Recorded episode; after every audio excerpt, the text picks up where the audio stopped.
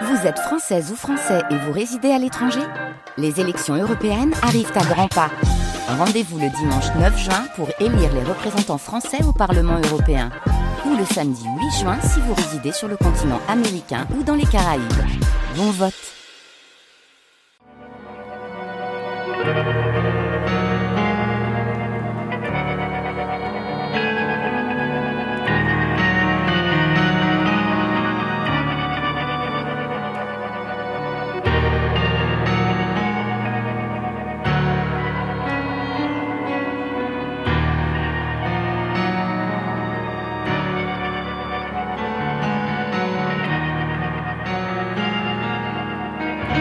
David Bowie, épisode 4, la Bowie Box.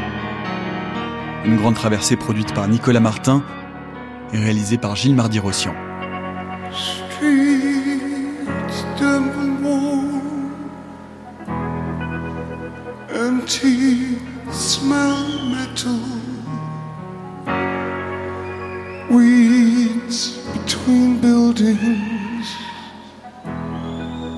Pictures hard drive.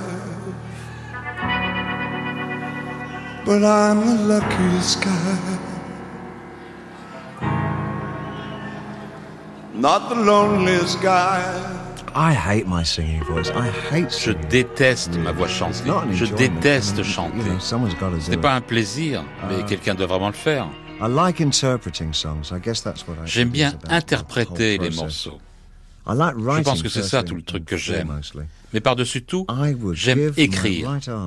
Je donnerai ma main droite. maybe not my right En arm. fait, peut-être I pas would give ma main à moi.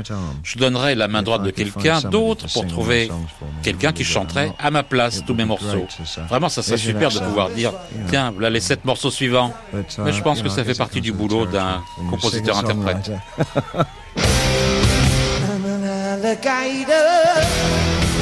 I'm a mama, papa calling for you. Cause the spice invader. Be a rock and rollin' bitch for you. Keep your mouth shut. You're smoking like a big monkey blood. Busting out my brains for the words.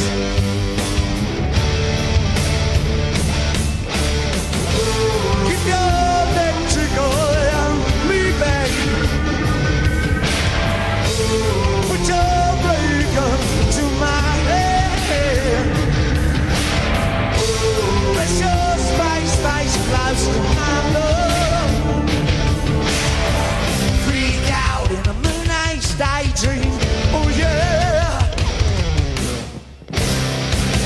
Don't fake it, baby.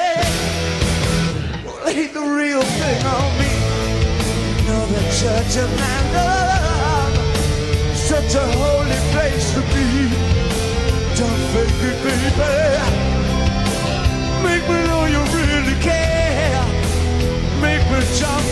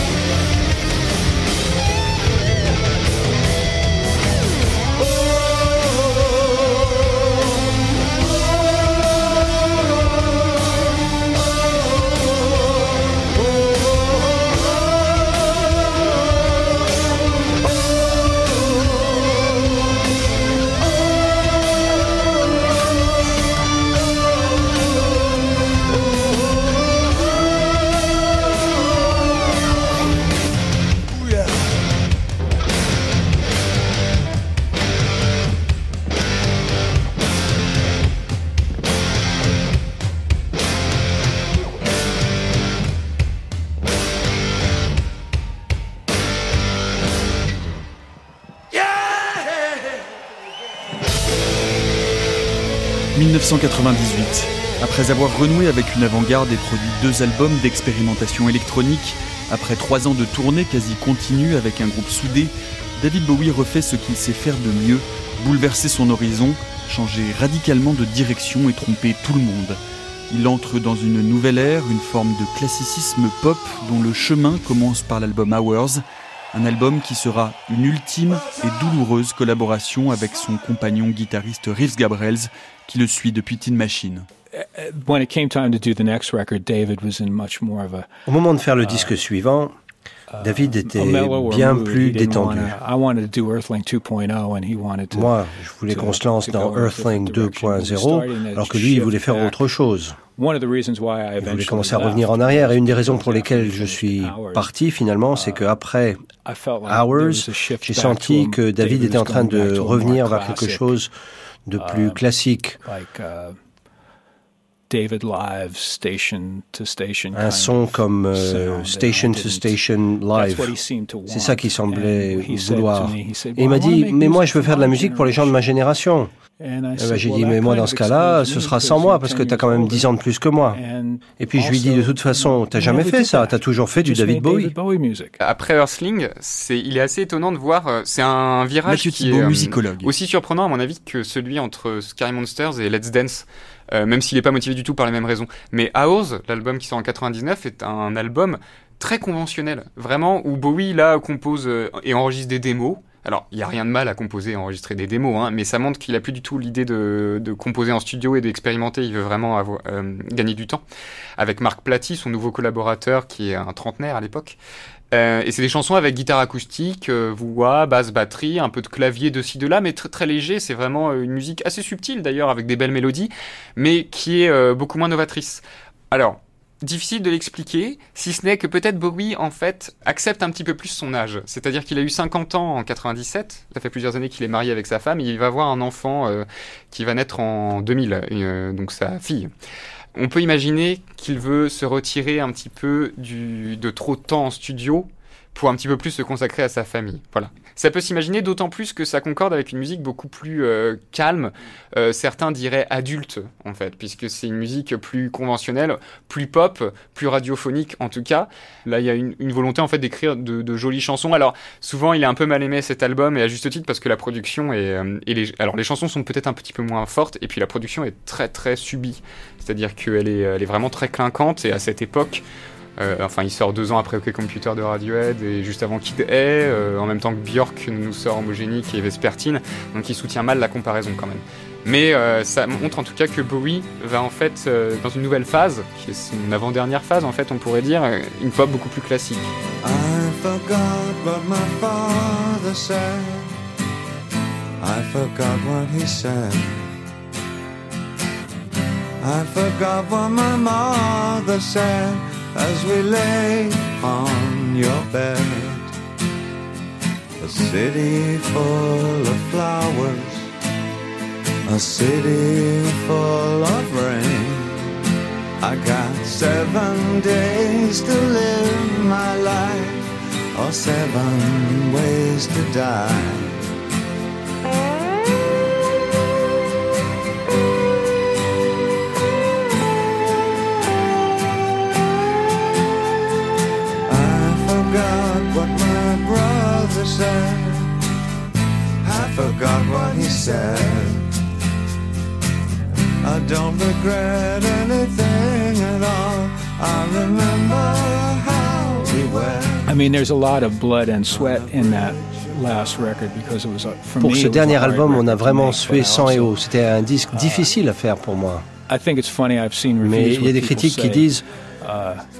que j'ai réagi au désir de la musique plutôt que de uh, faire en sorte que la musique réponde à mes désirs. Je crois que j'ai anticipé, enfin, nous avons anticipé la gueule de bois de l'an 2000. La gueule de bois, on l'a eu avant d'être bourré en fait.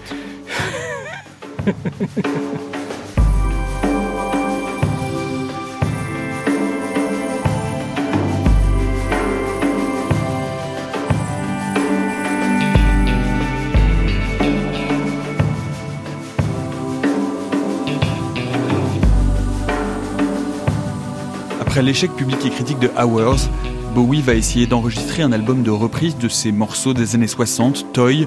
Sans succès, sa maison de disques n'en veut pas. L'inspiration pour son album suivant, Ethan, lui viendra cette fois d'un endroit très particulier. Vous avez écrit uh, les morceaux de cet album à Woodstock. Très étrange. C'est très hippie, c'était très hippie, ça l'est toujours, avec des enseignes fleuries sur tous les magasins. Tout le monde porte les cheveux longs, des colliers de perles. Je ne pensais pas que j'allais aimer ça du tout. Mais je ne m'étais pas rendu compte que le studio était en fait au sommet d'une montagne extrêmement élevée. Nous étions totalement isolés du reste de la région. Et j'aimais bien ça, parce que j'aime être isolé. Je suis un peu masochiste, séparé de tout. Et pour un écrivain, ça fonctionne très bien. Et je me suis mis à écrire. Et je le faisais depuis plusieurs mois. J'écrivais des morceaux que je sentais être très forts. Et je tentais de ne rien faire d'autre que d'exprimer ce que je ressentais pour mon époque, ma nouvelle famille, pour l'univers, notre place dans le monde, et tout ça, ces petites interrogations.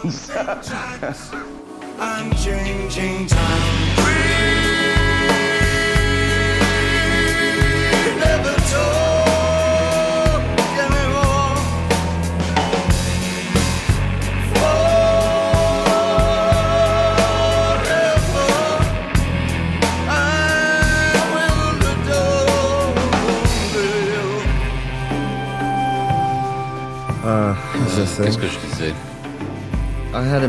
J'avais à l'esprit mes habituels quatre sujets. La peur, l'isolement, l'abandon. C'est quoi l'autre? Uh, Allez, choisis-en un. Quoi? La trahison Ah ouais, c'en est un bon. Non, non, non. En fait, pas la trahison. Même pas la vengeance. C'est pas vraiment la colère, mon truc. Uh, Se ranger les ongles, oui. 515. All of my life, angels have gone. I'm changing. Angels like them,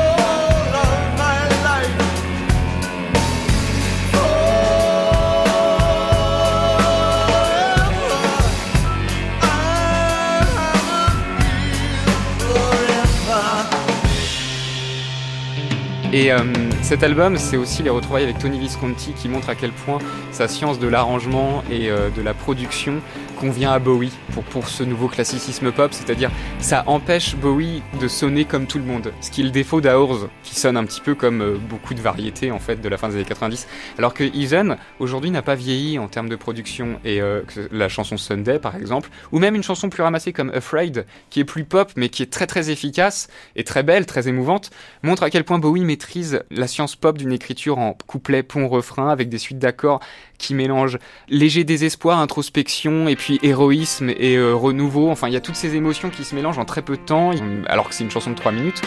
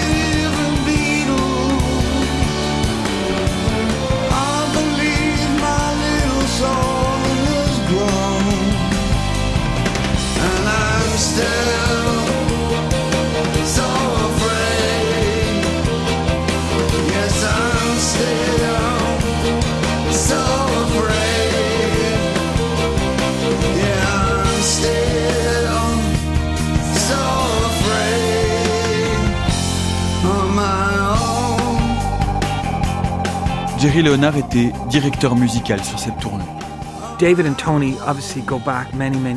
David et Tony Visconti se connaissaient depuis très longtemps lorsque David a commencé à faire ses disques Heathen, Reality, puis The Next Day et même Black Star d'ailleurs. Il a travaillé avec euh, Tony. Et à ce moment-là, je dois dire qu'il se sentait très à l'aise, très en sécurité avec lui. Parce que je crois que quand on est David Bowie, le plus gros problème auquel on est confronté, c'est que les gens vous disent toujours oui, ils vous disent jamais non, évidemment. Et David euh, savait que c'est pas authentique comme situation. Les gens qui vous disent oui sans arrêt. Lorsque l'on a besoin de l'opinion de quelqu'un, eh bien, les gens vont se contenter de vous dire ce que vous voulez entendre. David et Tony se connaissaient depuis des années, donc ils ont une espèce de confiance mutuelle. Et Tony, c'est vraiment quelqu'un à qui David pouvait poser une question et recevoir une réponse juste. Donc, euh, j'ai appris ça dès le début. Et auprès de David et Tony, j'ai bien compris qu'ils aimaient bien que l'on teste une idée, mais pas trop, pas à l'infini. Hein. Donc, on a une chance, deux chances. Ah, et après, ils disent, bon, allez. Et puis vous vous dites, non, encore une chance, encore une Non, non, c'est fini. Parce que ce qu'ils aiment, c'est le côté brut. Et c'est vrai qu'il y a un esprit qui passe lorsque on joue comme ça de façon spontanée. C'est frais. On ne travaille pas trop la chose. Il ne faut pas trop intellectualiser. Il faut que ce soit instinctif. Et je crois que c'est comme ça que travaille David.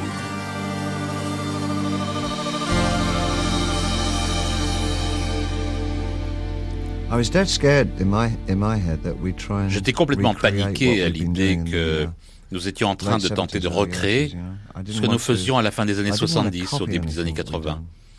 Je ne voulais pas copier ce que nous avions déjà fait. Tony avait une certaine sensibilité et un certain sens de l'esthétique uh, avec lequel je suis tout à fait à l'aise quand je travaille avec lui. Uh,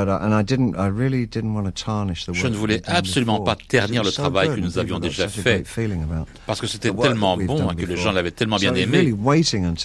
Il a donc fallu attendre pour que je trouve le bon son, le bon calibre pour qu'on um, puisse les travailler ensemble, qui ne nécessitait pas de réarranger le passé ou d'aller y chercher des sons particuliers. Je pense aujourd'hui que c'est un des meilleurs albums que j'ai réalisé. C'est quoi déjà le cliché C'est le meilleur album qu'il a fait depuis Scary Monsters. Je ne sais pas si c'est le cas, mais c'est vraiment un très bon album. Je crois que ça passerait très bien sur scène. Je suis très enthousiaste à l'idée de le porter à la scène. Après avoir fait euh, donc Outside et Earthling, euh, voilà, il a toute une aura des gens qui l'admirent à nouveau, que la mode le courtise, tout le monde Éric Dahan, journaliste et ami de David Bowie.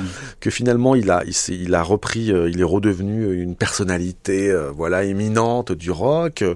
voilà, le, backlash est parti. Il faut pas oublier qu'en Angleterre, entre Let's Dance et même Teen Machine et même très tard jusqu'à Outside, la presse a été abominable. Je veux dire, c'est pas juste des mauvaises critiques. C'est-à-dire qu'en une du New Musical Express ou du Melody Maker, c'était euh, The Big Dame, la grande dame. Enfin, je veux dire, c'était moquerie, sarcasme, humiliation. Euh, il était ridicule, un vieux con. Enfin voilà, il passait vraiment. Donc, pour quelqu'un comme lui, c'était quelque chose de très très pénible. Hein.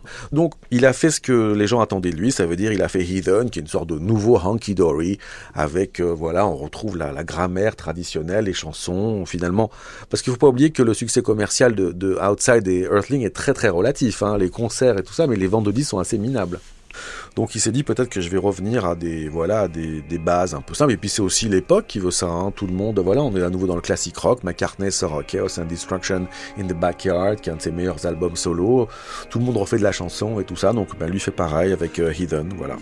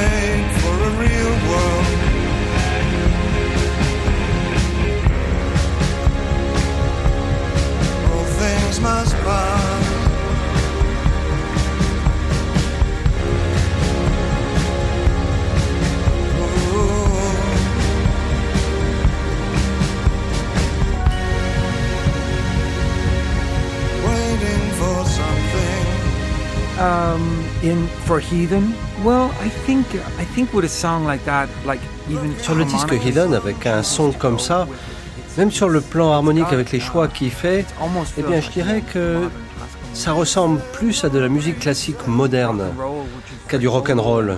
Rock and roll qui est très modal. Et David, lui, sait évidemment composer avec ce vocabulaire-là.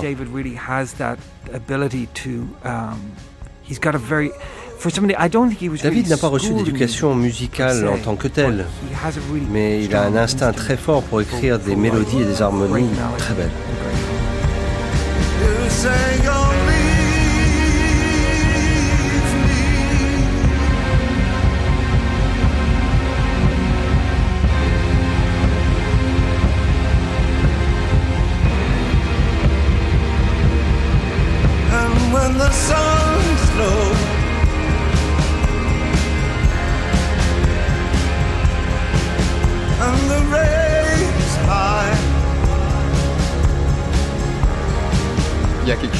D'orchestral et de, de, plus grand que, la simple chanson pop de la, qui passe à la radio dans Ethan et qui, a eu dans plusieurs albums de Bowie, mais euh, c'est finalement assez rare qu'un un homme donc de 55 ans sorte un album aussi élégant et maîtrisé après un âge d'or complètement révolu qui était les années 70. Et euh, aussi ce que je pense veut dire Jerry Leonard, c'est qu'il y a quelque chose d'assez intemporel dans cette musique. Il, il, vieillit pas cet album, il n'est pas, il est pas vraiment dépendant de son époque. Et je pense qu'il traverserait bien l'épreuve du temps par un son qui est justement très maîtrisé par Tony Visconti et des arrangements très subtils qui n'en font pas trop. Même les synthétiseurs, c'est avec parcimonie qui sont présents, c'est toujours en arrière-plan, il faut tendre l'oreille pour se rendre compte que ah oui, il y a quelque chose, il y a, une désolation un peu mélancolique, mais elle est là en filigrane. Donc c'est ce jeu de la subtilité qui, je pense, évoque une musique classique contemporaine. Porté par son groupe et par l'énergie de la scène, David Bowie va enregistrer dans la foulée de la tournée Ethan un deuxième album, une sorte d'album jumeau, Reality, un album écrit pour le live et qu'il va retourner immédiatement jouer sur scène avec son groupe pour ce qui sera la plus longue tournée de sa carrière, près de 120 dates en moins de deux ans, le Reality Tour. Et c'est d'ailleurs un album qui est composé pour le live. Hein. Très clairement, Bowie voulait un album euh, qui soit euh, facile à retranscrire en live pour pouvoir faire des tournées parce qu'il a envie de tourner.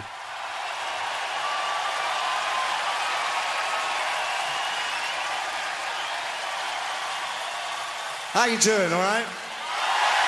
We got a long way to go yet. I'm telling you.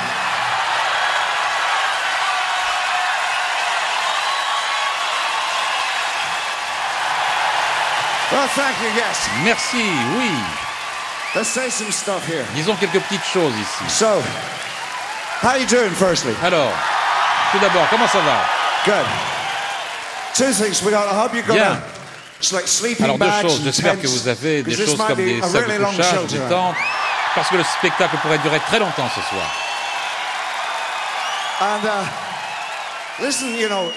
Et écoutez, la nuit dernière, j'ai un peu forcé sur ma voix, alors peut-être vous demander de m'aider sur quelques passages. D'accord oh, Ah, c'est pas terriblement enthousiaste. Si je vous demande de m'aider, vous serez d'accord Dieu merci. Parfois ça, comme ci, comme ça. Mais c'est pas grave, on va se frayer un chemin et ça ira bien. Passez une bonne nuit.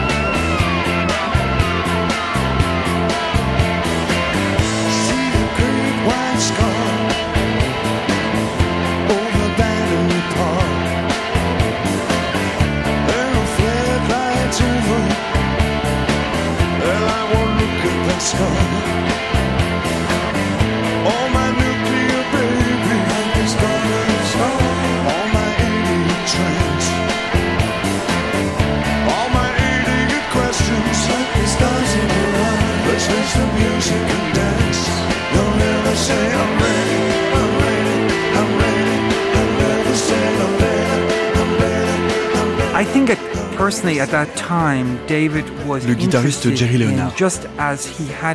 À l'époque, comme auparavant d'ailleurs, David voulait être déguisé en quelque sorte, ou il voulait être dans la peau d'un personnage. Sinon, il y avait quelque chose de complètement différent pour la réalité. Il fallait démystifier les choses. Il ne s'agissait pas d'être David Jones, mais David Bowie. Et c'est comme ça qu'il se comportait pendant la tournée avec le public. C'est pourquoi il a décidé de faire une grande partie de son catalogue. En fait, on avait 64 morceaux dans le répertoire. Et on en jouait 35 tous les soirs. C'était un gros, gros spectacle. Mais David disait, bon, on va jouer Young Blues, on va jouer Changes, on va jouer Life on Mars, on va jouer Let's Dance, on va jouer Heroes. On va pas se contenter de jouer le dernier album et puis des trucs obscurs. Non, on donne tout.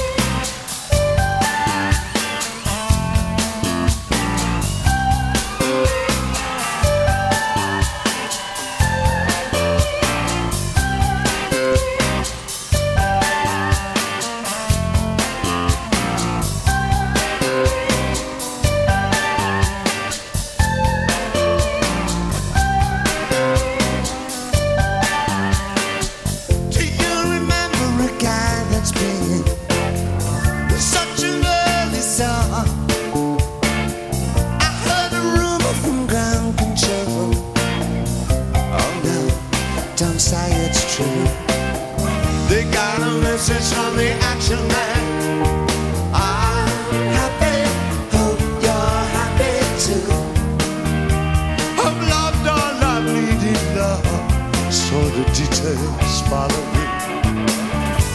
The sneaking nothing is killing me. Just pictures of jack girls and synthesis. I ain't got no work, ain't got no hair. But I'm hoping to kick that this planet is cloudy clouding.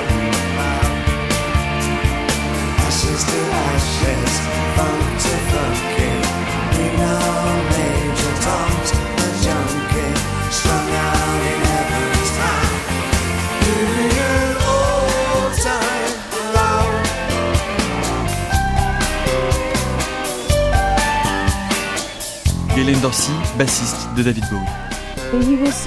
Il était plus âgé que nous, mais il était à l'aise. Il n'essayait pas de poser ou enfin Bon, non pas qu'il ait jamais essayé ce genre de posture, il avait conscience de tout ce qu'il faisait, mais ce que je voulais dire, c'est qu'il n'avait pas besoin de se créer un personnage, d'inventer quelque chose. Il était lui-même, à l'aise. Et il savait qu'il pouvait compter sur son groupe, sur ses musiciens. Et puis on riait beaucoup. Tout le monde était à l'aise. Et quand tout le monde est à l'aise, c'est comme quand on est avec ses meilleurs copains sa fratrie, on peut faire l'idiot, on peut baisser la garde. Et on avait infiniment de respect pour lui, pour sa vie privée, pour sa musique. Et puis il se permettait de, de redevenir un gosse, comme nous tous. On était heureux d'être ensemble et de créer ensemble. J'ai réuni ce qu'on pourrait appeler le groupe rêvé les meilleurs musiciens avec qui j'ai jamais travaillé. Et j'aimerais conserver ce groupe aussi longtemps que possible parce que dès qu'on s'arrête, chacun d'entre eux a sa propre carrière et je vais tous les perdre. Et je vais donc poursuivre sans fin et encore et encore et encore.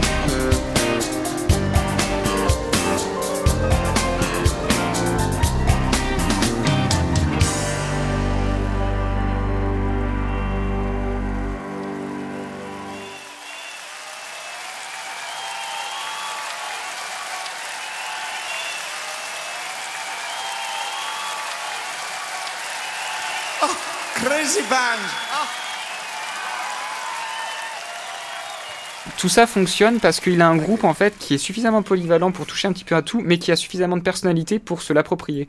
Mais euh, l'avantage, c'est que ça permet d'avoir une cohérence qui permet de toucher un petit peu tous les publics. C'est-à-dire que les gens qui ont découvert avec les années 80 vont être satisfaits, ceux des années 70 aussi, les plus récents qui veulent de la pop euh, plus euh, orchestrale et, euh, et, introspective, disons, vont, vont être aussi satisfaits. Donc il y a quelque chose de... effectivement une certaine maturité musicale, mais on a même des relectures de Loving the Alien ou, ou de Let's Dance ou de Under Pressure, des chansons un petit peu reniées dans les années 90 parce qu'elles symbolisaient le, le, le mauvais Bowie, entre guillemets.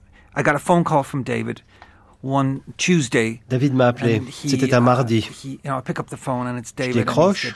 C'est David et il me dit Est-ce que tu veux jouer à Carnegie Hall avec moi un samedi soir?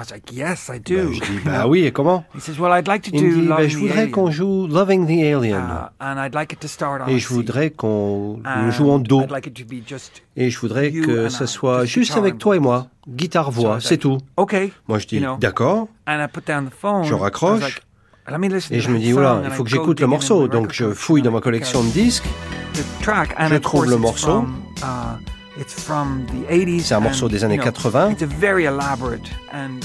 C'est un morceau avec des arrangements très travaillés. C'est une production très sophistiquée.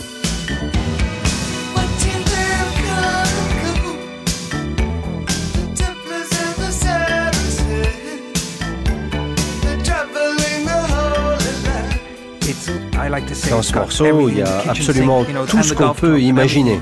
Et je me dis, oh là là, comment je vais faire avec ce morceau? C'est très complexe, les parties clavier en particulier. Et je me dis, oh, il faut que je trouve quelque chose pour que ça fonctionne à la guitare. Um, Donc, je vais vous jouer ça à l'acoustique.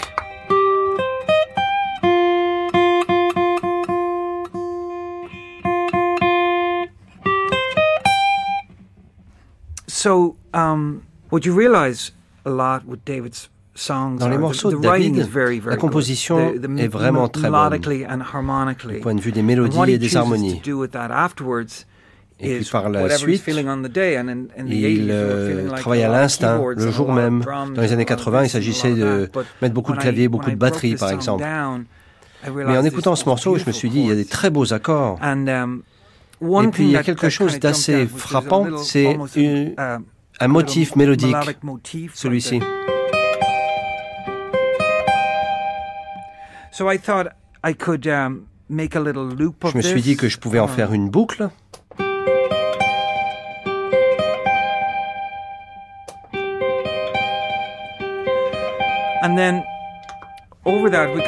Et sur la boucle, on peut commencer à présenter les accords.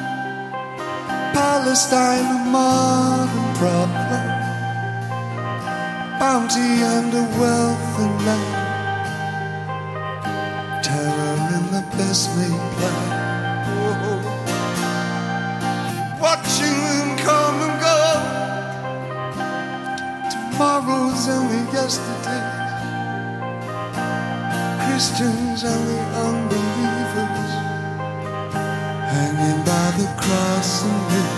Oh, what if you pray all your sins are hooked upon the sky?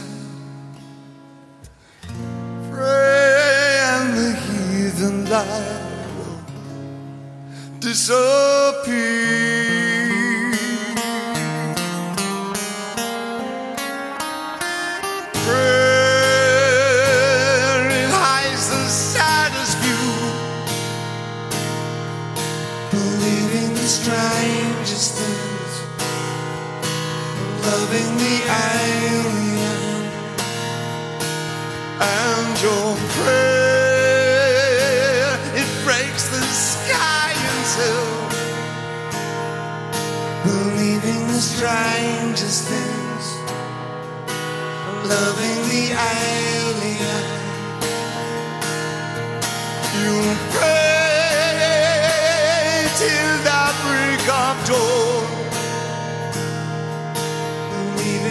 Strangest things,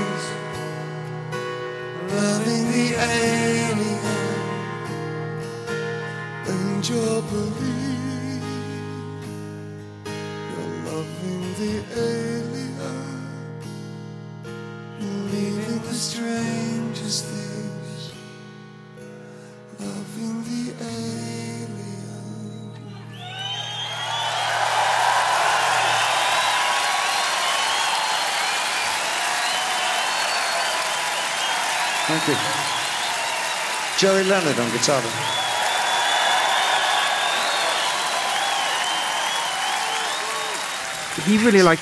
Il aimait vraiment beaucoup cette version. Et sur le DVD, il m'a rendu hommage. Jerry ce soir a fait un arrangement pour un concert à New York l'année dernière de ce morceau. Et ça a l'air génial. Peut-être qu'on devrait toujours le garder comme ça. Donc on a commencé à la jouer comme ça tous les soirs, guitare, voix, et c'est tout, et c'est une chanson très puissante. En juin 2004, David Bowie fait un malaise cardiaque sur scène qui l'oblige à écourter sa tournée. Ce sera le début d'un long silence. Un silence en demi-teinte en fait, puisqu'à y bien regarder, Bowie fait quelques apparitions sur scène, avec le groupe Arcade Fire par exemple, ou en studio sur l'album de la comédienne Scarlett Johansson. Mais pour le grand public, c'est un silence assourdissant qui donne lieu à toutes les rumeurs. Et pourtant, David Bowie s'occupe de sa fille, notamment Alexis, qu'il a eue avec Iman en 2000, et surtout il prépare son retour, et le retour de David Bowie après dix ans de silence, c'est un secret jalousement préservé. Le guitariste Jerry Leonard.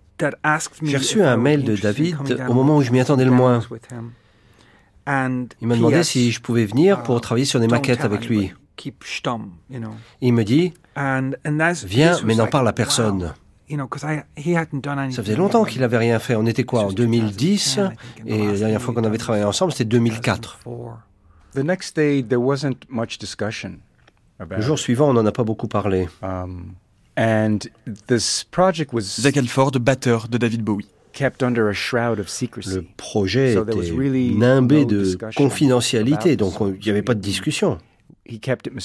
David a rendu tout cela mystérieux. On arrivait sans savoir ce qu'on allait faire, donc on s'assoit et puis David nous fait écouter une maquette. C'est la première chose qu'on fait, on écoute. Bon. Um, Mais c'était des maquettes. Donc c'était complètement différent de Earthling. David à la guitare acoustique, moi à la batterie, uh, Gail à la basse, Jerry à la guitare. David et David voulait simplement voir ce qui pouvait se passer. Uh, Parfois, il hésite à donner trop d'instructions parce qu'il veut justement voir ce qui peut se passer. C'est très rare qu'il vous donne des instructions d'ailleurs. D'ailleurs, c'est rare qu'il vous critique. Parfois, Nous, on se dit, ah non, c'est pourri, il faut le refaire. Il lui dit, non, c'est bon. Alors il s'asseyait, il mettait ses chaussons pour être à l'aise. Et puis on jouait une chanson. Uh, et puis après on enfilait euh, tous les autres morceaux. Et à la fin de la journée, il ramassait tout. C'était comme dans Mission Impossible, il enfermait tout dans sa mallette. Il ne fallait que rien ne sorte, même pas un petit bout de papier qui risquait de s'envoler par la fenêtre. Il ne fallait pas qu'on ait de, de téléphone, d'enregistrement, il ne fallait que rien ne sorte. Ça, c'était marrant. C'était un peu comme euh, de pénétrer dans une antre secrète. Tous les jours, on ferme la porte derrière soi, on travaille et à la fin de la journée, il fallait effacer toutes les preuves, toutes les traces. Et puis le lendemain, on s'y remettait.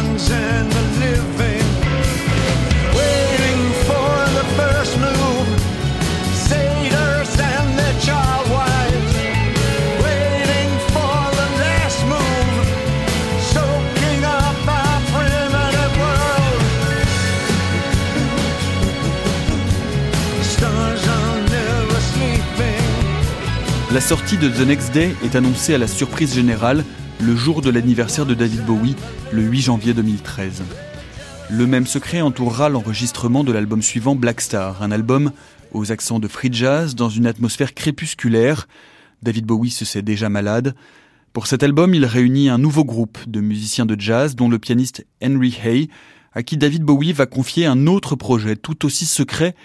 C'est la direction musicale d'une comédie musicale, Lazarus, sorte de continuation libre du film The Man Who Fell to Earth, dans lequel il avait joué en 1976. Un spectacle construit autour de l'adaptation de plusieurs titres du répertoire de Bowie, des tout premiers aux tout derniers albums. Donc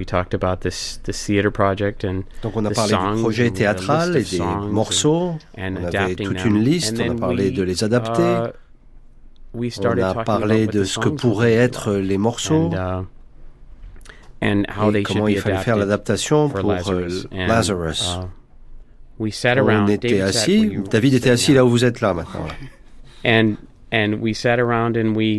Et on a travaillé là-dessus, on a parlé, on a joué, moi j'étais au clavier. Et puis pour certains morceaux, on était très fidèle à l'original, et puis dans d'autres cas, non.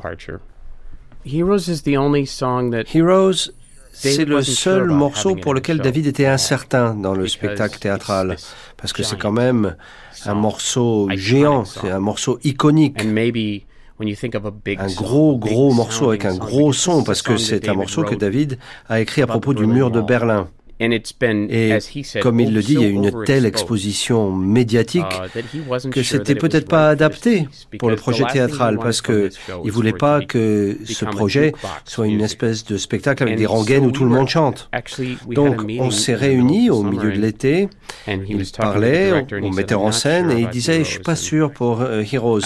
Et moi j'ai commencé à avoir une idée sur une nouvelle version et je me suis dit Laissez-moi faire, donnez-moi la possibilité d'essayer quelque chose. Donc je lui ai envoyé une maquette. et il l'a approuvé. C'est une version plus délicate et mélancolique de Heroes.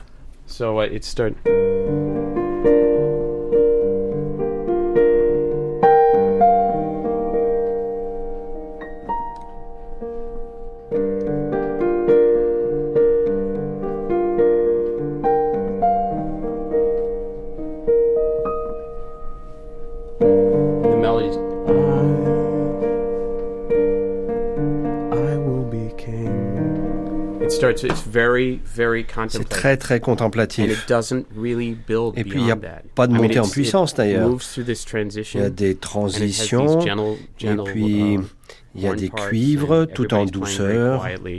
Et ça reste dans le uh, contemplatif. L'album Black Star sortira comme The Next Day le jour de son anniversaire, le 8 janvier 2016. David Bowie mourra trois jours plus tard. Dans son tout dernier clip, Lazarus, David Bowie apparaît alité dans un hôpital, les yeux bandés, les traits tirés, et les paroles mêmes de la chanson qui débute par Regardez-moi, je suis au paradis ont suscité beaucoup de commentaires, laissant entendre que Bowie, éternel maître de son image, aurait mis en scène sa propre disparition, ce qui n'est absolument pas le cas. La seule chose dont je suis au courant, c'est que, un, il savait pas quand est-ce qu'il allait mourir. Deux, il voulait pas mourir. Le matin même du décès, malheureusement, il marchait dans la rue et puis euh, il était, euh, il se sentait bien, il a fait trois pas, puis à un moment il est, hop, finalement, je vais remonter. Enfin voilà, il n'était pas du tout euh, en position. Euh, voilà, il allait, il allait être grand-père. Il, euh, il, était très intéressé par ce que faisait Duncan. Il avait, il a vu les rushs de Warcraft. Il avait très très envie. il était très très curieux de voir ce que son fils allait, devenir. il y a, il y a Lexi qui grandissait, qui était en train de devenir une ado. Ça commençait à frictionner un peu. Enfin voilà, toutes ces choses qui sont intéressantes. Il était, c'est pas quelqu'un qui a orchestré sa mort. C'est quelqu'un qui a parlé de cette manière-là, de ce qui lui arriver, comme il a passé sa vie à le faire.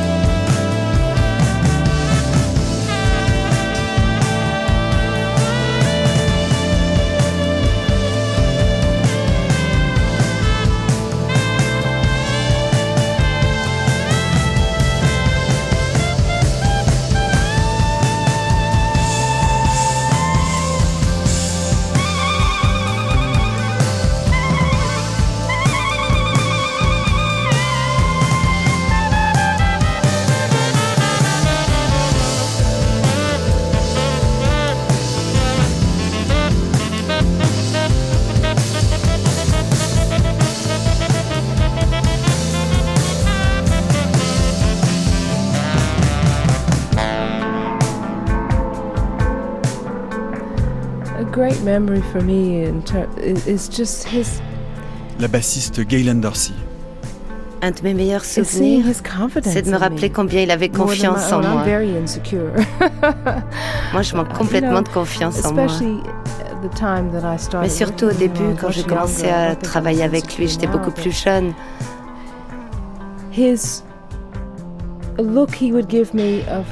La façon dont il me regardait, c'était comme s'il était fier de moi. Et je me disais, wow, ça, ça vient de, de lui. Ça voulait dire beaucoup et ça continue de vouloir dire beaucoup pour moi. Quelquefois sur scène, notamment euh, quand on venait de jouer Under Pressure, il me jetait ce regard plein de fierté. Et je me disais, mais c'est incroyable, c'est David Bowie, à deux mètres de moi, qui me regarde comme s'il pensait, euh, bravo ma grande. Reeves Gabriels, le guitariste et ami de David Bowie. Ah oui, j'ai un souvenir. Il devait être 5-6 heures du matin, c'était le lever du soleil, et dans ma chambre, je vois une ombre. Uh, c'est David qui ouvre le tiroir de ma commode et il en sort une paire de chaussettes. Moi, je me réveille, je le regarde et je lui dis Mais qu'est-ce que tu fous? Il me dit Oh, toutes mes chaussettes sont sales. Très bien, moi je me rendors. David Bowie qui me vole mes chaussettes.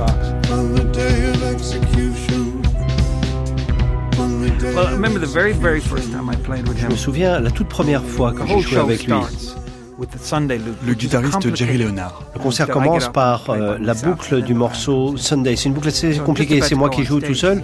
Juste au moment où je devais monter sur scène, il me tape sur l'épaule et moi je me suis dit, bon, il va me dire quelque chose, il va me dire euh, bonne chance, je sais pas, quelque chose comme ça. Et puis il me dit, tu vas pas merder, hein, Jerry. Jamais j'oublierai ça. Parce qu'il savait que j'étais peut-être un peu inquiet, que je devais avoir le trac. C'est une sorte de petit rappel en fait. Parce que parfois, on peut être inquiet, on a le trac, on pense à différentes choses. Ça peut paraître dérisoire, mais il s'agit d'être dans le moment présent, d'être là quand on joue. C'est assez important en fait.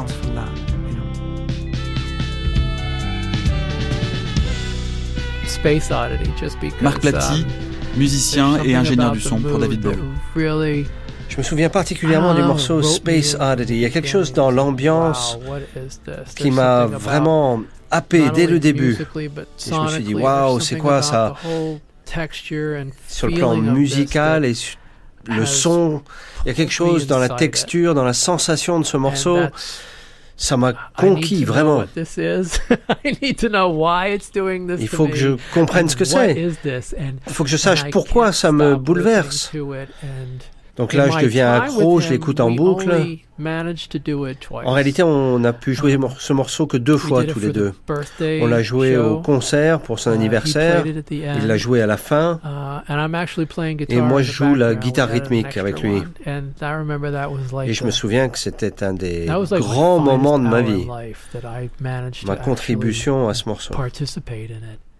What struck me le batteur Zach Alford. Après le décès de David, il y a eu énormément d'articles qui sont sortis et qui étaient écrits par des gens qui se sont permis d'écrire des choses sur lui après sa mort. Et là, on se rend compte qu'on ne voyait qu'un aspect de David, parce qu'il avait tant de facettes. C'était quelqu'un qui était curieux de tout, et il se documentait, il faisait des recherches sur tout. Et on se disait qu'on avait de la chance si on avait vu dans son intégralité une des facettes qu'il présentait. Well, thank you.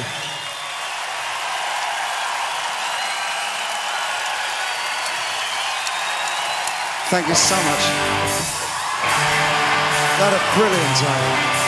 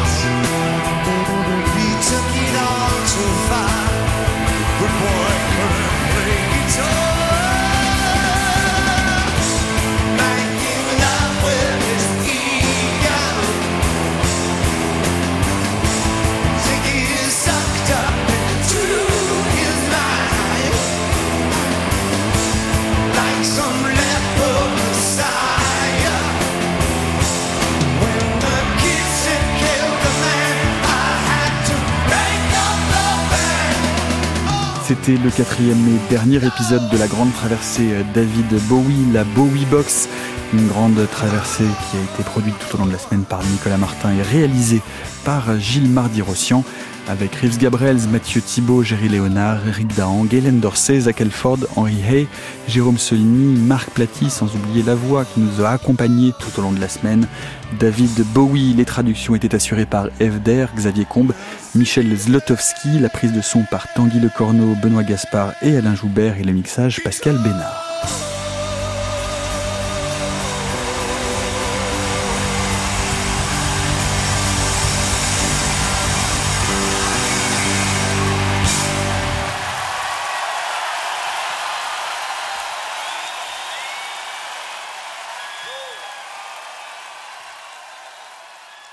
Pour euh, poursuivre cette euh, exploration, euh, c'est dans ce dernier épisode de la grande traversée David Bowie sur les dernières années de sa carrière, mais on va revenir plus généralement sur l'influence que David Bowie a pu, a pu avoir et dans la musique et dans la littérature. Nous sommes autour de la table avec euh, trois éminents personnages qui vont venir nous parler de leur David Bowie. Cascadeur, bonjour. Bonjour. Merci beaucoup d'avoir accepté notre invitation. Vous allez euh, prendre le, le piano tout à l'heure pour, euh, pour jouer deux reprises de David Bowie ainsi que deux de vos titres et on essaiera de, de comprendre et de voir euh, dans les sonorités et dans ce que vous nous en direz euh, la filiation qu'il peut y avoir entre, entre la musique de David Bowie et votre propre euh, carrière musicale. Nous sommes également avec euh, Jean-Marc Parisi. Bonjour. Bonjour. Voilà votre euh, dernier roman euh, à côté jamais avec. euh, C'est un récit. c'est un récit qui est publié chez JC Lastet, mais on va on, chez JC Lattès, pardon, euh, mais on parlera plus plus précisément de- d'un autre de vos récits, La recherche de la couleur, qui a été publié chez Stock, dans lequel David Bowie apparaît un peu euh, à la manière de- de- d'un fantôme. Enfin, vous vous nous en parlerez. Nous sommes également avec euh, Bertrand Dermoncourt. Bonjour. Bonjour. Euh, vous avez vous publié euh, une petite biographie de David Bowie, sobrement intitulée Bowie euh, chez Actes Sud Rock. Euh, pour commencer cette conversation, je voudrais rebondir sur ce qu'on vient d'entendre, donc le, le batteur Zachary Alford qui qui raconte comment lui a eu la chance de voir l'une des, l'une des facettes de David Bowie que David Bowie lui a présenté dans leur collaboration musicale. Quelle est la facette à vous qui est la vôtre Puisque c'est Eric Dahan qui dit dans un autre épisode qu'il y a autant de David Bowie qu'il y a de fans de David Bowie. Votre David Bowie à vous trois, lequel serait-ce si tant est que ce soit facile de le définir Cascadeur? Je dirais que c'est, enfin, ce qui me vient tout de suite à l'esprit, j'ai l'impression que c'est c'était une sorte de passe-muraille. Hein. Euh, il, a un, il a un aspect assez fantomatique chez lui et en même temps très incarné. Et euh, c'est la multitude justement de, personnages euh, qui m'a vraiment intéressé. Le, le fait qu'il y ait des idées de métamorphose aussi assez constantes avec des disparitions, des apparitions. Et vraiment, il y a, l'aspect spectral chez lui. Même lors de sa apparemment réelle disparition, on a l'impression que c'est une apparition. Enfin, tout est un peu inversé au bout d'un moment. Et puis c'est vrai que ce qui m'a assez fasciné, c'est ce travail sur euh, l'idée d'anonymat aussi, qui était vraiment, je trouve, imprégnante à, la fin, en tout cas sur les, notamment les deux derniers albums, où il n'était plus là et tellement présent. Vous, vous, avez dit d'ailleurs dans, dans l'une des interviews que vous avez accordées à ce sujet, vous, vous avez euh, dit c'est important l'idée de transformation, de mutation. On sait que vous, cascadeur, vous, vous jouez, vous avez euh, un personnage masqué, casqué, euh, toujours le visage dissimulé. Est-ce que ça a eu un rôle? Est-ce que vous, pour, vous, vous pourriez dire que David Bowie, que les différentes mutations de David Bowie ont eu un rôle dans cette idée d'incarner un personnage masqué? Oui, sans doute. Après, c'est aussi un travail inconscient. C'est ça qui est curieux, c'est-à-dire que forcément, lorsque je suis arrivé avec un casque, en tant que Français, on m'a parlé de Daft Punk, alors moi je ne pensais pas du tout à Daft Punk. Mais euh, voilà, alors il y a, des codes comme ça, et c'est vrai que, Bowie euh, fait partie de ce patrimoine-là, des personnes qui utilisent des artifices liés au théâtre, au mime notamment, et puis il a été acteur, enfin, et c'est ça qui m'intéresse. Il est, il est toujours à côté finalement. Et euh, je pense que c'est une grande force que d'être déplacé. Comme ça, est un peu décalé par rapport à un milieu. C'est quelqu'un qui est décentré mais il est central. Donc, Cascadeur, je vais vous laisser aller vous installer au piano parce qu'on va entendre dans très peu de temps euh, votre première reprise de David Bowie, une reprise très particulière, très personnelle de Let's Dance. Je me tourne vers euh, Jean-Marc Parisi. Alors, c'est amusant euh, parce que vous parlez, Jean-Marc Parisi, de David Bowie et on l'a dit dans plusieurs épisodes de cette grande traversée comme d'une éponge ou comme d'un vampire. Ce sont les mots qui reviennent beaucoup. et vous, quand on vous demande vos influences, alors je vais en citer, je peux pas toutes les citer, mais vous parlez de Novalis, d'Olderlin, de Baudelaire, de Nerval, de Mishima, de Norman Mailer, d'Elroy, de Welbeck, de Keats, d'Apollinaire, de Balzac. Je vous assure, c'est tout dans la même interview. De Chandler, de Pasolini. Ça veut dire que vous êtes aussi une sorte d'éponge littéraire comme Bowie a pu être une éponge musicale. J'aimerais bien. Et entre autres, dans cette liste-là, qui n'est pas exhaustive, il y a Bowie. Il y a Bowie. Euh, pourquoi? Parce que euh, on parlait des métamorphoses, on parlait.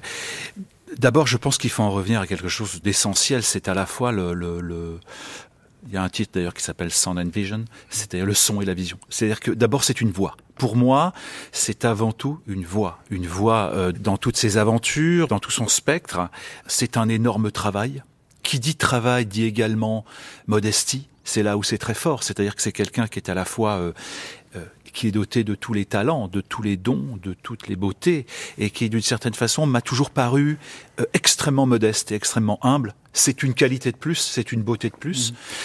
C'est ce qu'en euh, disent beaucoup des musiciens qu'on a pu rencontrer et dont on a entendu les témoignages tout au long de la semaine. Et, et il a aussi ce, ce, ce, ce, génie, quand je parle de, de travail, c'est que finalement, c'est sur, je sais pas, je crois a 40 ans de discographie, c'est quelqu'un qui accompagne.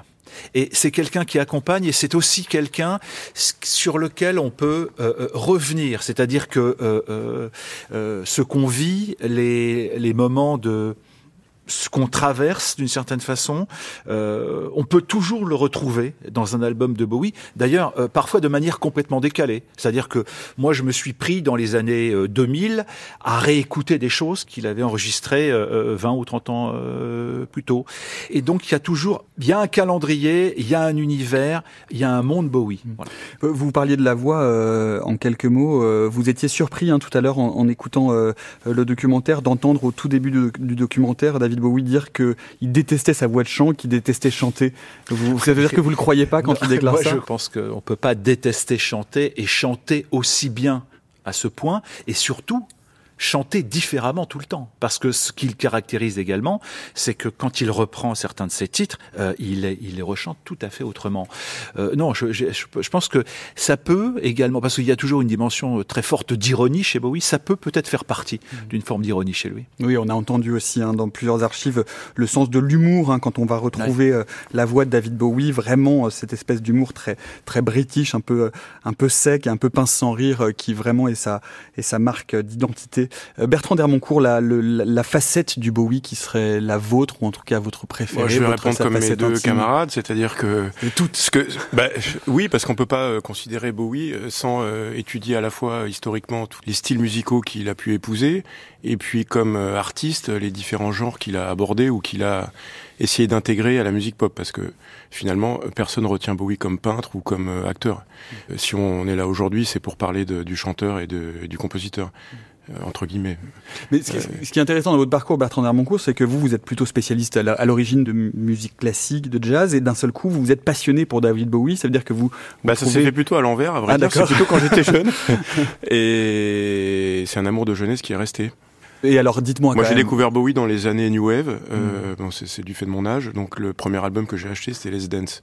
Donc, ça va peut-être pas plaire à certains puristes. Ça n'est certainement pas l'album. Voilà, j'ai pas la chance comme Eric d'avoir euh, été entendre mon premier concert en 76. Bon, voilà, c'est comme ça. Hmm. Il y a des millésimes pour Bowie, hein, donc. Euh, hmm. Tout le monde euh, préfère les années 70, je crois quand même. Mais ce qui est admirable euh, chez Bowie, c'est qu'il a su garder le, le style d'abord, et puis aussi une forme de créativité euh, incroyable euh, sur 40 ans. Puisque vous évoquiez Let's Dance, on va en écouter une version, vous allez voir, assez radicalement différente de celle euh, proposée par David Bowie. C'est la relecture de Let's Dance par Cascadeur.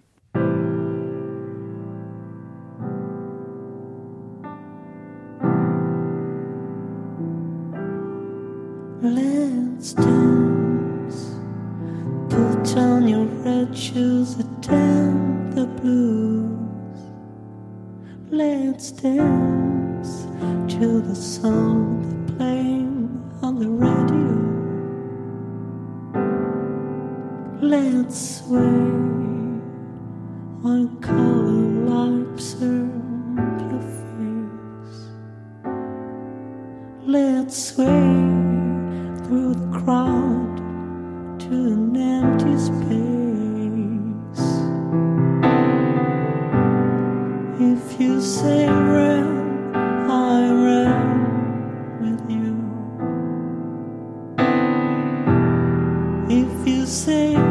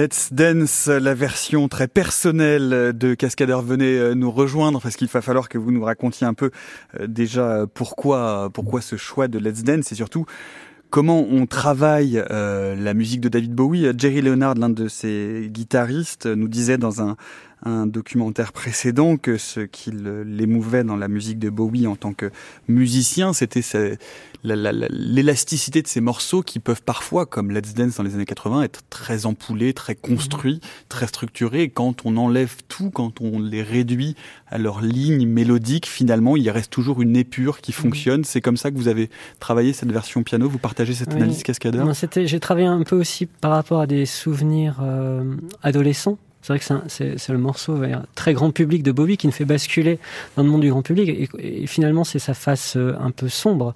Je crois qu'il détestait finalement peut-être cette période-là. C'est-à-dire qu'il il, disait en gros qu'il avait commençait à ressembler à Phil Collins. Il était devenu un euh, chanteur de stade. Et je pense qu'il y a c'est aussi euh, cette distorsion chez lui. C'est-à-dire qu'il est sans doute fasciné par Warhol et en même temps donc cette soif finalement de de célébrité quand même, bien que très cynique par rapport à la célébrité, mais en même temps, c'est ça qui est compliqué. Je trouvais que Let's Dance, Let's Dance était un peu euh, aussi un, symbole musical de ce grand écart. À la fois un morceau très très efficace, très bien produit, finalement avec un, grand producteur qu'on retrouve encore. Nile Rodgers. voilà, Nile Rodgers. Et en même temps, ce côté clinquant et tape à l'œil. Et, même le, clip, enfin dans mon souvenir, c'était quand même pas très fascinant. Euh, mais je trouve que c'était assez intéressant chez lui. Il, poussait quand même les choses. C'est-à-dire qu'il y a ce côté expérimental, même lorsqu'il est très commercial. C'est que je vois qu'il ose. Et c'est ce qui est, en tout cas, me touche.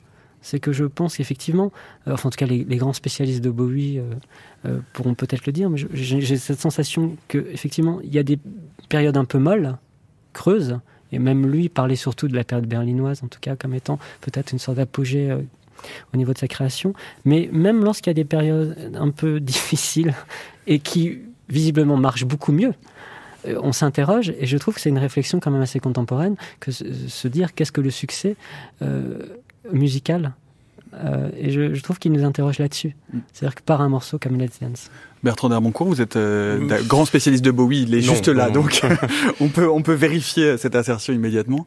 moi, je serais un peu plus distant ou critique par rapport à tout ça, peut-être. moi, je crois qu'il a tout fait pour obtenir le succès, depuis le début. Euh, le, début de Bowie a été assez laborieux, donc il a vraiment c'est quelqu'un qui s'est construit lui-même. Ensuite, euh, il a eu une période de créativité démente dans les années 70, et on parle souvent de, de Let's Dance effectivement comme un basculement. Euh, c'est vrai, puisque c'est certainement son album le plus accessible. Ensuite, il a continué. Son album le plus vendu surtout. Et aussi le plus accessible, euh, enfin, on peut pas parler d'objectivité en ces termes, mais la production et puis le choix des morceaux, euh, la, la, qualité même. Hein. Let's Zen, c'est un excellent morceau, comme on vient de l'entendre, ça, ça, marche très très bien. Les arrangements, effectivement, sont excellents. Et moi, je crois qu'après, il a, il a vraiment tenté tout pour euh, maintenir ce succès. Et à partir du moment où ça a moins bien marché, c'est-à-dire euh, à la fin de la décennie 80, il a fait un nouveau volte-face en essayant d'expliquer qu'en fait, il aimait pas cette période moi, je pense que c'est vraiment de la posture. Euh, c'est-à-dire que il a aimé euh, profiter de ce succès, il a aimé gagner beaucoup d'argent jusqu'au bout, il a aimé en profiter. Il a une période, celle de Let's Dance, où effectivement on est entre l'expérimentation encore et la pop la plus basique et la plus commerciale. Et il est aussi tombé dans le panneau de la pop la plus commerciale sans aucune recherche et sans aucune dimension artistique, enfin entre guillemets. Les deux albums suivants. L'époque où il fait des publicités pour une certaine, une célèbre marque de soda avec Tina Turner. Où on oui, mais il a continué à faire ça. Il, tout, il a fait ça tout le temps, en fait, à vrai dire. Hein. Euh, on parlait de d'ironie. il y a une part de cynisme aussi là-dedans, certainement. Euh, parce que parler de Warhol, c'est bien, mais euh, ça n'empêche pas d'avoir fait de la pub pour du saké ou du sans, sans, sans, scrupule vraiment. Donc euh, tout ça est ambigu, mais cache aussi une volonté de réussite euh, assez effrénée. Ce qui est, ce qui est intéressant dans, dans cette euh, petite biographie que vous avez écrite, Bertrand Dermoncourt, c'est que vous commencez et vous terminez en, en, confrontant Bowie à quelqu'un qui le fascinait beaucoup et dont il appréciait énormément le travail. C'est le peintre Balthus qu'il a rencontré en 1994. et, et vous dites à propos de, de, de, sa, de sa façon de composer, de travailler, que pour vous, l'art de Bowie est toujours intuitif, euh, même s'il est en permanence perclus de références savantes. Oui, je pense que la carrière de Bowie, en fait, est une sorte d'aspiration de tous les courants euh, d'avant-garde qu'il a pu capter au long de sa vie, qu'il a réintégré dans, un format pop euh, accessible au plus grand nombre. Ça, c'est vraiment la plus grande qualité de Bowie, je trouve, en dehors de sa voix, qui est exceptionnelle. Euh, et pourquoi j'ai parlé de Balthus, c'est parce que je trouvais d'abord que la rencontre entre cette star de, de, la pop et puis ce vieux monsieur à l'époque, euh, il avait 90 ans, était touchante à raconter. Et puis ensuite parce que euh, dans le compte rendu que Bowie en a fait dans, dans, dans une revue de, de, peinture, Modern Painters, à laquelle il participait, euh, Bowie s'efface beaucoup. Euh, et pose des questions à Balthus qui, qui lui répond. Et, et, je trouvais que ce que disait et les questions que posait Bowie étaient extrêmement révélatrices notamment quand il euh, il donne son panthéon personnel, euh, il parle des grands musiciens qu'il a aimés, il parle des grands peintres qu'il a aimés, et, là, euh, on revient à ce qu'on disait tout à l'heure, c'est là on voit quelqu'un, une sorte d'enfant admiratif qui, rencontre un grand peintre et puis qui finalement se met totalement à son niveau et, et presque, bah, Balthus connaissait pas du tout Bowie en fait, à vrai dire. Hein. Il le connaissait comme personnalité, mais il avait aucune, visiblement aucune notion de ce qu'il pouvait représenter dans la musique. Et ce que je trouve assez admirable chez Bowie, c'est qu'il il le reconnaît d'une certaine manière dans, dans, dans, cette interview. Et son maître, c'est Balthus. Il se présente pas comme une star euh, qui, qui, va voir un, un vieux peintre. Euh, et d'ailleurs, quand on lui demandait quelle était sa musique préférée, il parlait jamais de pop ou de rock. Euh, rarement. Ce qui, m'intéressait euh, là-dedans, c'est qu'effectivement, euh, euh, Bowie, on a beaucoup, et on parle encore beaucoup de sa musique, puisque c'est la racine de, sa création artistique, mais il a vraiment essaimé, lui-même donc était peintre, il, a, il, a, il a eu sa carrière au cinéma, et je voulais, et donc il a, on a un peu cette vision d'un artiste total qui aurait essaimé un peu dans tous les domaines, dans la mode. Euh, et c'est vrai, jusque jusque donc dans, dans la littérature. Et je me retourne vers vers Jean-Marc Parisi. Comment, euh, à quel moment vous décidez euh, d'intégrer Bowie dans votre ouvrage La recherche de la couleur? Qu'est-ce qu'on peut dire? Qu'est-ce qu'on peut écrire sur Bowie? Comment est-ce qu'on appréhende à un moment donné d'intégrer Bowie à un parcours fictionnel, même si la recherche de la couleur est un peu plus qu'un parcours fictionnel? Euh on intègre toujours Bowie quelque part quand on recherche la couleur, justement, pour parler du roman. Ce qui m'a passionné, ce qui m'a intéressé toujours chez lui, et qui renvoie aussi à la littérature. Vous savez ce qu'on dit sur les écrivains? La plupart font toujours, ils écrivent toujours le même livre. Bon, voilà.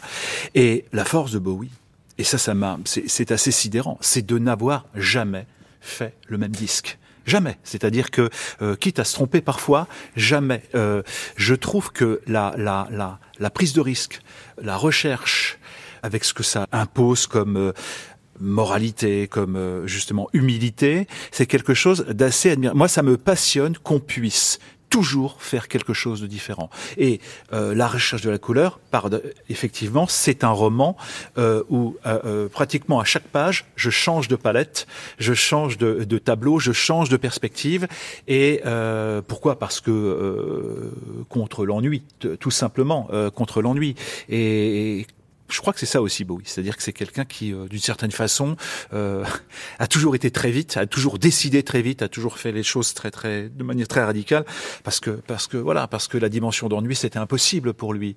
Euh, je reviendrai sur sur une chose à propos du succès mondial euh, de Let's Dance, c'est-à-dire que je pense qu'il l'a voulu, mais encore une fois, je pense que c'est un rôle, c'est-à-dire qu'il lui fallait aussi un moment un rôle de rockstar, il lui fallait à un moment un, un, un, rôle de vedette, je veux dire interplanétaire d'une certaine façon. N'oubliez pas que quand même, il voulait euh, euh, acheter ou vendre la planète d'une certaine façon. C'est l'homme qui voilà euh, ou l'univers. Euh, donc il a toujours été euh, voilà. Après, je, je pense qu'il y a euh, je pense qu'il y a quand même beaucoup de de, de distance à par, par rapport au, au, au, à la célébrité, d'autant plus que c'est pas tout à fait vrai. Il a quand même été connu très tôt. En 72, c'est c'est une star avec en Angleterre avec Ziggy. Ce qui est intéressant pour moi dans les années 80, c'est que... Et en 75 aux États-Unis avec Young Americans, donc très peu de temps après.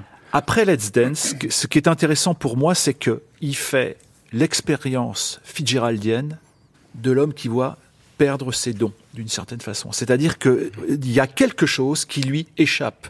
J'ai écrit quelque part qu'effectivement, il n'avait pas, euh, en ce sens, échappé aux années 80 qui l'ont d'une certaine façon laminé euh, après euh, après Let's Dance et bon euh, oui la frange du public qui le flattait aussi c'est-à-dire euh, par exemple Brian Eno Philippe Glass Steve Reich enfin tous les gens avec qui il, absolument il avait envie de d'être aussi parce que vous savez, je crois que, que d'une certaine façon, il faut des trucs comme ça. Il faut une forme de, euh, il faut une forme de perte, il faut une forme de, de néant pour rebondir. Et en fait, finalement, euh, il revient à l'école. Il refait ses gammes rock avec euh, Teen Machine. Il repart de zéro. Il repart de zéro. À, à quoi? Il a déjà, euh, il a déjà plus de 40 ans. Euh, Presque 50. Et puis avec Outside, il a réussi à, revenir. Outside, se renouveler. D'ailleurs, l'épisode qu'on consacrait à cette période-là n'a pas été appelé par hasard le Phénix Noir, hein, parce qu'il renaît dans un univers très noir. Mais, on parlait d'ensemencement. Comme par hasard, Outside, excusez-moi, mais comme par hasard, Outside, il y a Eno. Eh ben oui. À chaque fois qu'il y a c'est toujours différent. Et comme on parlait d'ensemencement, on va entendre un morceau de Cascadeur, du euh, répertoire de Cascadeur, issu euh, de l'album Ghost Surfer, qui s'appelle Lady Day. Et vous allez voir que cette Lady Day rappelle une autre Lady euh, pas très loin de David Bowie.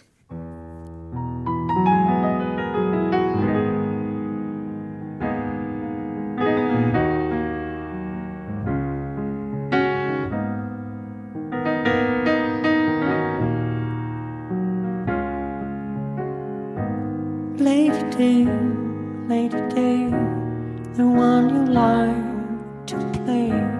Lady day, lady day, you made up just like her. Lady day, lady day, hope you're standing tonight. Lady day, lady day, sure you're just not a copycat. See.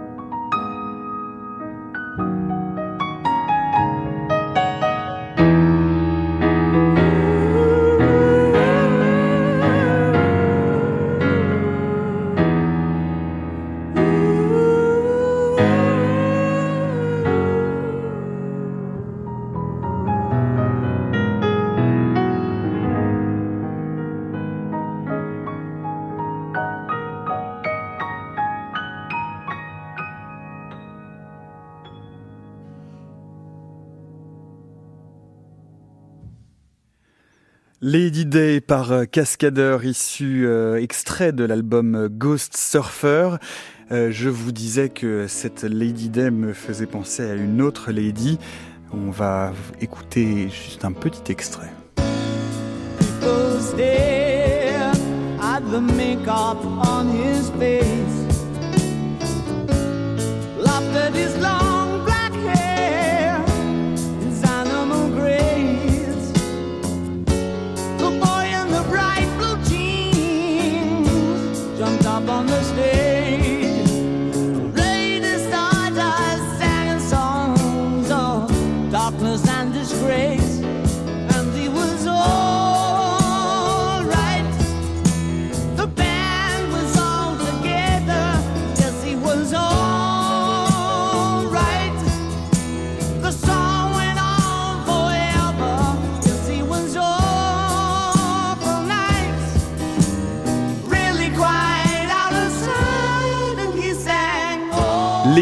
Stardust euh, de David Bowie, donc euh, extrait évidemment de l'album Ziggy Stardust. On pourrait presque appeler cette Lady Stardust Lady Night. Mhm. Est-ce que cette filiation, c'est moi qui l'ai imaginée ou est-ce qu'elle existe quelque part ah. pour vous, Cascadeur?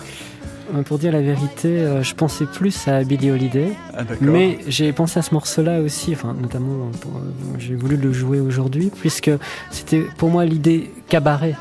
C'était cette idée finalement d'endosser la peau de quelqu'un d'autre afin d'exister. Et c'est ce qui me trouble beaucoup euh, enfin, dans, la vie finalement d'un certain nombre d'artistes qui pour exister doivent être quelqu'un d'autre. Et, euh, se faire reconnaître bien que ce ne soit pas euh, finalement soi-même qu'on reconnaît. Donc ça m'amusait aussi de jouer avec ça et en même temps il y, a un aspect, enfin je dirais presque mélancolique que de la que de la destinée, on va dire, créative pour certains artistes qui forcément doivent se transmuer comme ça, quand on parlait de changement de peau, etc., doivent muer, mais euh, non pas choisir leur peau, mais choisir la peau d'une personne éclairée pour être. Et ça me touche beaucoup, en fait, cette idée-là.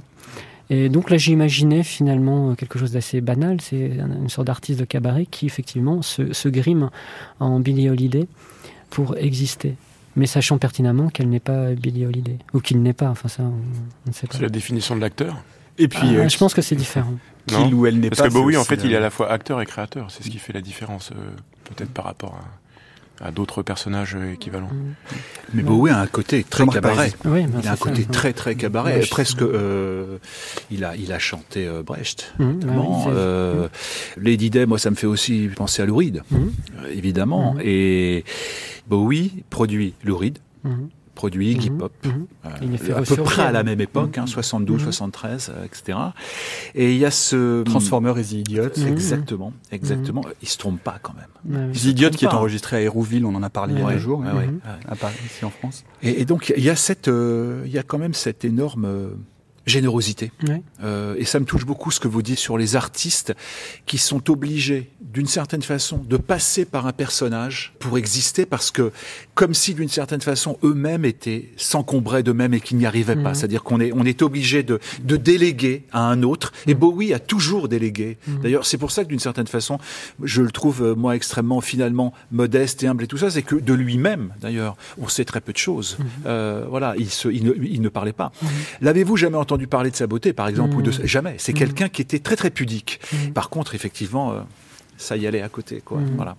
Il déléguait. C'est intéressant ce que vous dites parce que dans votre roman La recherche euh, de la couleur, vous écrivez justement euh, que c'est une de vos amies hein, qui a croisé euh, Bowie à New York et vous rapportez ses propos. Il était affûté, en apesanteur, casquette, lunettes noires, jean chemise, pull ras du cou, duffel coat gris. Pour l'arbitre des métamorphoses, écrivez-vous Jean-Marc Parisi, ce dress code confiné à l'ironie, à l'assaise. Oui, complètement. Mais je crois ce, que ce, Bowie-là qui est le vrai Bowie, David Jones, qui serait donc. C'est le c'est le Bowie du quotidien, c'est le Bowie des rues de New York euh, quand il est un taxi avec euh, deux lunettes noires et, et c'est pas le vrai Bowie, mais c'est déjà le Bowie des années 2000. C'est-à-dire que c'est déjà quelqu'un qui est qui est passé presque de l'autre côté. Il parle plus. Il faudrait qu'on parle de ça aussi, du fait que c'est quelqu'un qui a su parfaitement organiser sa surexposition comme quelqu'un qui a su parfaitement organiser sa disparition. Ça, c'est très très fort. Il n'y a que lui qui sache faire quelque chose comme ça. Je voudrais revenir à, vous, cascadeur, quand même, sur, euh, sur euh, l'influence de euh, votre construction en tant que musicien, qu'artiste, que chanteur, compositeur, l'influence de, de la musique de David Bowie. Est-ce que c'est une influence directe? Est-ce que c'est une influence indirect? Est-ce que vous l'avez réécouté beaucoup? Ou est-ce que c'est inconscient comme vous le mentionniez en partie tout à l'heure? Je pense que j'entretiens peut-être un rapport un peu particulier à la musique. Justement, j'essaye d'être, comme je, l'évoquais tout à l'heure, déplacé aussi. C'est-à-dire que je ne suis pas venu forcément à la musique par la musique. Et euh, c'est vrai que Bowie, chez moi, c'est surtout, en tout cas lorsque j'essaye d'écouter et d'entendre, c'est surtout l'esprit qui m'intéresse. Je crois qu'il y a un esprit. Et quand je parlais de fantôme, on parle bien d'esprit. Euh, c'est ça peut-être qui me touche dans la musique, c'est quand même un art immatériel, bien qu'issu de matériel. Et, euh, Dieu sait qu'on peut être entouré de beaucoup de matériel. Donc euh, voilà, peut-être que je recherche plutôt. Alors voilà, je ne suis pas du tout un spécialiste de Bowie. J'ai un ami très proche qui est un grand spécialiste, j'ai failli même l'inviter, c'est captivant de l'entendre. Et moi j'essaye, j'écoute et en même temps j'essaye de capter autre chose et de synthétiser peut-être, parce que c'est vrai que le, Bowie qui va incarner Warhol euh, dans le film Basquiat, par exemple, m'intéresse aussi. C'est quand même pas un détail. Enfin, il y a plein de choses comme ça. Donc les voix transversales euh, me plaisent énormément chez lui. Et puis, comme vous me disiez aussi, l'humour et donc aussi une voix décalée, c'est-à-dire que c'est quelqu'un qui rit de lui-même ce qui n'est pas forcément le cas de toutes les rockstars. Donc je trouve que ou de, des divas. Donc euh, je, trouve que ça c'est assez fascinant. C'est-à-dire que cette, cette grande intelligence finalement et cette, je pense qu'il est très lucide une grande lucidité. Et euh, peut-être que c'est voilà une forme assez géniale de l'existence. Jean-Marc Parisi l'évoquait euh, à l'instant, et puis on, en a parlé euh, tout à l'heure dans, le, documentaire de, ces dernières années. J'aimerais qu'on en dise un mot avec vous de ces deux derniers albums, The Next Day et Black Star. vous citez à la, toute fin, donc il faut préciser un, que votre que votre euh, livre de biographie Bowie a été euh, publié après The Next Day, mais avant Black Star, Bertrand Hermoncourt. Euh, et, et, à la toute fin, vous citez cette citation du, du, critique d'art américain Arthur Danto, qui a été mise en, en, en exergue de l'expo David Bowie Is, qu'on a eu la chance de voir à la Philharmonie à Paris. et j'aime bien cette citation parce que je trouve qu'elle dit quelque chose justement un peu, entre autres, de, de ces dernières années. Arthur euh, Danto euh, écrivait Tout est instable, la signification de l'œuvre n'est pas nécessairement celle voulue par l'auteur. Il n'y a pas de voix qui fasse autorité, il n'y a que des lectures multiples. Euh, la, signification de l'œuvre n'est pas nécessairement celle voulue par l'auteur. Ça veut dire qu'en fait, finalement, ce que nous, le legs musical de David Bowie dépasse même l'intention de ce qu'il a voulu mettre lui-même dans sa musique, de ce qu'il a voulu transmettre. Oui, comme toutes les grandes œuvres d'art, ça, mm. ça me paraît assez évident, mais c'est d'autant plus intéressant. Cette citation a été choisie par Bowie lui-même, en fait, qui avait participé en fait beaucoup plus activement qu'on l'a dit à cette exposition. Donc ça, je trouve ça vraiment euh, très intéressant qu'ils mettent l'accent là-dessus. Et moi, je trouve que cette exposition tout à fait symbolique du Bowie de la fin, puisque d'un point de vue musical, c'est Bowie qui récapitule un petit peu euh, tout ce qu'il a fait, sous un vernis très plaisant, et derniers albums sont, sont très bons, enfin, mm. font partie des meilleurs disques des dernières années, en tout cas, c'est évident chez lui. Et puis, euh, il y a une forme de mise en scène aussi de son parcours, qui est très intéressante parce qu'on voit qu'il lui-même euh, essaye en tout cas de, de, de se présenter non plus comme une rockstar ou comme un simple chanteur ou même un auteur-compositeur, mais comme un créateur à part entière. Euh, puisque je pense que beaucoup d'auditeurs ont dû voir, ou en tout cas entendre parler de cette exposition, les costumes de scène, l'influence de la mode, euh, le cinéma, la peinture, euh, les lieux de, Bowie qui étaient présentés. Euh, c'est plus juste un chanteur là, c'est plus les Rolling Stones qui, jouent trois accords et qui se présentent sur scène. On a vraiment affaire à quelqu'un d'autre. Jean-Marc euh, Parisi, cette, euh, vous, vous, partagez le point de vue de Bertrand Dermoncourt, et c'est un peu ce qu'on a entendu aussi dans le documentaire, hein, c'est ces dernières années où il est en paix avec lui-même, en paix avec son répertoire, où on est face euh, au, vrai David Bowie. L'un de ses derniers albums s'appelle Reality, c'est peut-être le vrai. Ça, je sais pas, parce que la question de la sincérité chez lui, et, même dans l'art en général, on n'arrivera pas à la régler aujourd'hui. en, en, revanche, j'ai lu pour l'expo que, euh, en fait, euh, je crois qu'il a toujours su qu'il était un personnage. Depuis le début, il s'était carrément muséifié, c'est-à-dire qu'il avait conservé beaucoup de choses. Dès l'origine. Euh, dès l'origine. Enfin, je veux dire, il dès a conservé exactement. Comme si, d'une certaine façon, tout ça devait un jour jalonner une espèce de parcours biographique.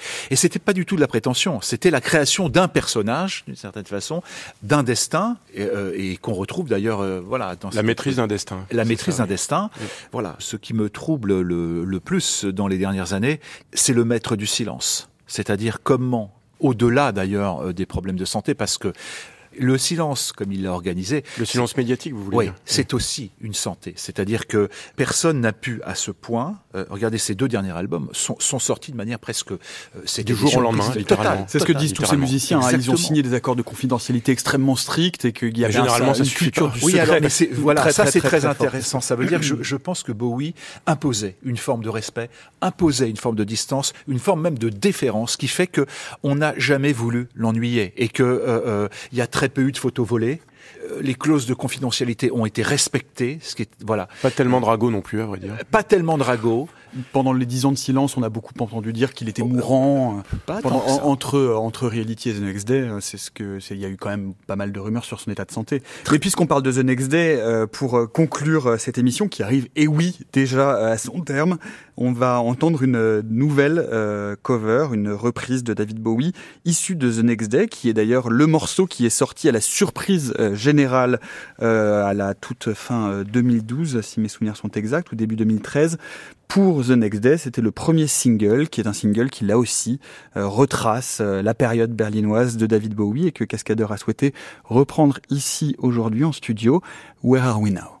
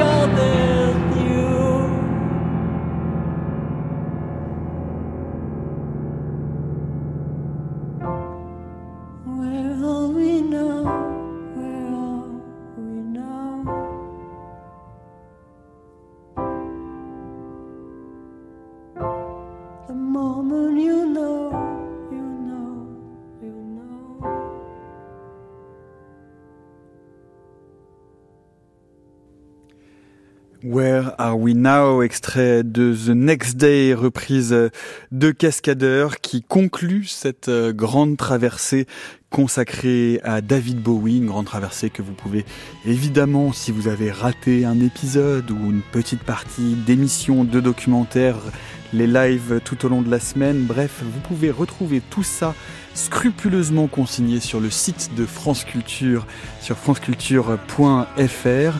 Aujourd'hui, donc, je voulais remercier encore mes invités d'être venus et d'avoir accepté de venir évoquer leur propre David Bowie. Merci beaucoup, Cascadeur. Merci Bertrand Dermoncourt, votre biographie préfacée par Eric Dahan qui nous a accompagnés tout au long de la semaine. Bowie, c'est chez Actes Sud Rock. Merci également à Jean-Marc Parisi. La recherche de la couleur, c'est chez Stock ou en édition poche chez J'ai lu votre dernier récit à côté jamais avec, c'est chez euh, Lattès. Merci également à la prise de son aujourd'hui à Pascal Bénard, Tar euh, Bouclifa, Stéphane Tevenin, Hector Lièvre-Elroth. Merci à Gilles Mardi-Rossian qui a réalisé toute cette grande traversée. Je vous souhaite une excellente journée sur France